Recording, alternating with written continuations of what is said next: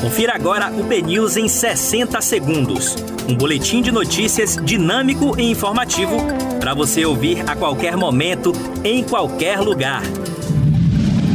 Olá, muito bom dia para você. Hoje é terça-feira, 8 de dezembro. Eu sou Yasmin Garrido e começa agora o BNews em 60 segundos. A CM Neto e Rui Costa se reúnem nesta terça-feira para discutir ações contra a Covid-19. Brasil não conta com seringas e agulhas para a campanha de vacinação contra o coronavírus, diz especialista. 97% das pessoas vacinadas com a Coronavac na Indonésia produziram anticorpos contra o coronavírus. Ministério da Saúde pretende comprar 70 milhões de doses da vacina Pfizer, que não deve chegar a todo o Brasil.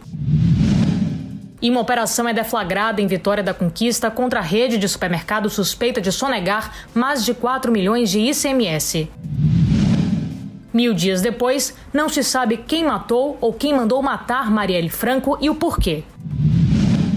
Voto de Fux sobre reeleição no Congresso amplia a racha no STF e deve atrapalhar gestão da corte.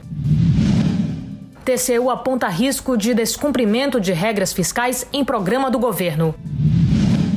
E em crescente desvalorização, dólar pode alcançar até R$ 4,20 nos próximos meses.